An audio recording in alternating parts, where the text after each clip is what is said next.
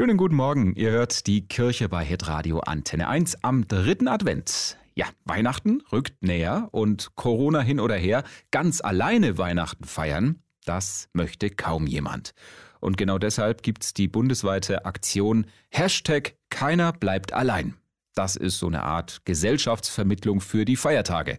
René Reichelt aus Karlsruhe hat vor drei Jahren das erste Mal mitgemacht und wildfremde Menschen an Weihnachten zu sich nach Hause eingeladen. Die Stimmung war super. Die Leute sind relativ schnell miteinander warm geworden und es war sehr ausgelassen. Ich habe dann gekocht und äh, tatsächlich vorher auch gebacken. Und dann haben wir hier gemeinsam Mittag gegessen, uns unterhalten. War sehr lustig, sehr angenehm. Das Prinzip ist ganz einfach. Jeder, der Weihnachten oder auch Silvester nicht alleine verbringen will, kann sich bei der Initiative melden, entweder als Gastgeber oder als Gast und wird dann je nach Wohnort zugeteilt.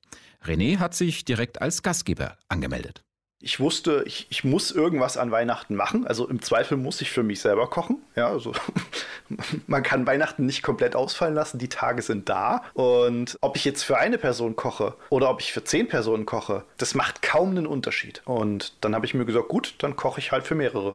Ob man ein, zwei oder zehn Leute einlädt, bestimmt jede Gastgeberin, jeder Gastgeber selbst. Beziehungsweise ist das Ganze natürlich auch momentan etwas von den äh, geltenden Corona-Regeln abhängig. Letztes Jahr ist die Aktion wegen der Pandemie komplett ausgefallen.